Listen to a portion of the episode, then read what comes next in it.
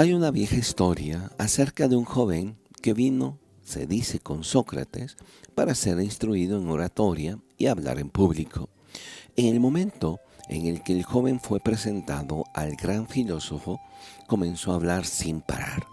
Sócrates no pudo pronunciar una sola palabra.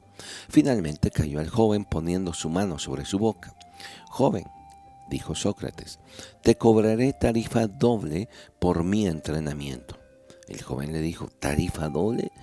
¿Por qué harías algo así?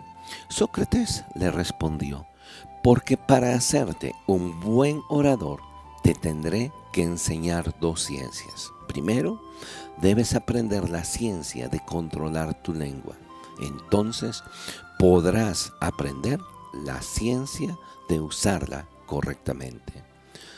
Los buenos líderes y los buenos esposos son siempre buenos escuchas. Así es como ellos se dice que aprenden.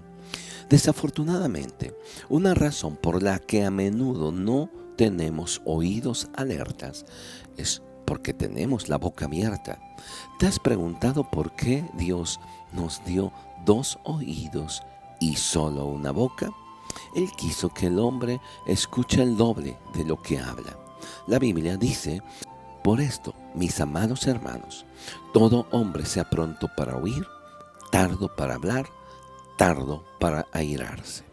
El hecho es que si seguimos las dos primeras reglas de este versículo, Santiago capítulo 1, versículo 19, la tercera parte es automática. Cuando somos prontos para escuchar y lentos para hablar, seremos lentos para airarnos. Estudios demuestran que hay cuatro estilos básicos de escuchas. Uno, el escucha juzgador. Esta persona tiene su mente preformada y no quiere confundirla con los hechos. Es crítico, negativo y prejuiciado. El 17% de la población se dice que cae en esta categoría. 2. El escucha interrogador. Esta persona piensa que ser buen escucha consiste en disparar continuamente preguntas a la otra persona, preguntas que podrían parecer importantes, pero pronto se hacen irrelevantes. El 26% de toda esta gente, se dice, usa este enfoque. 3. El escucha consejero. Mucha gente cae en esta categoría. Se dice que es el 35%.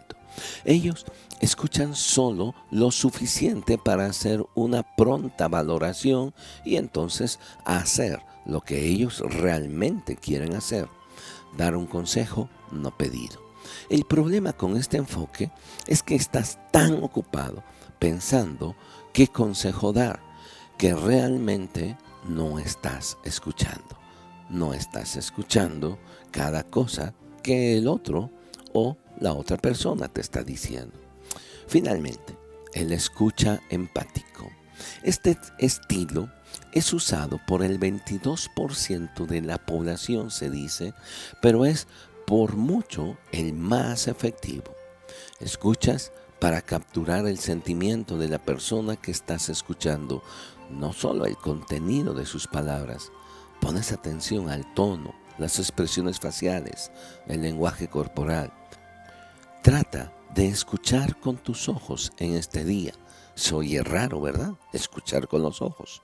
Bueno, lo que quiero decirte, pon un poquito más de atención. Aprenderás algo nuevo y podrás llegar a ser un mejor amigo y un mejor esposo. ¿Qué te parece? Gracias por tu atención.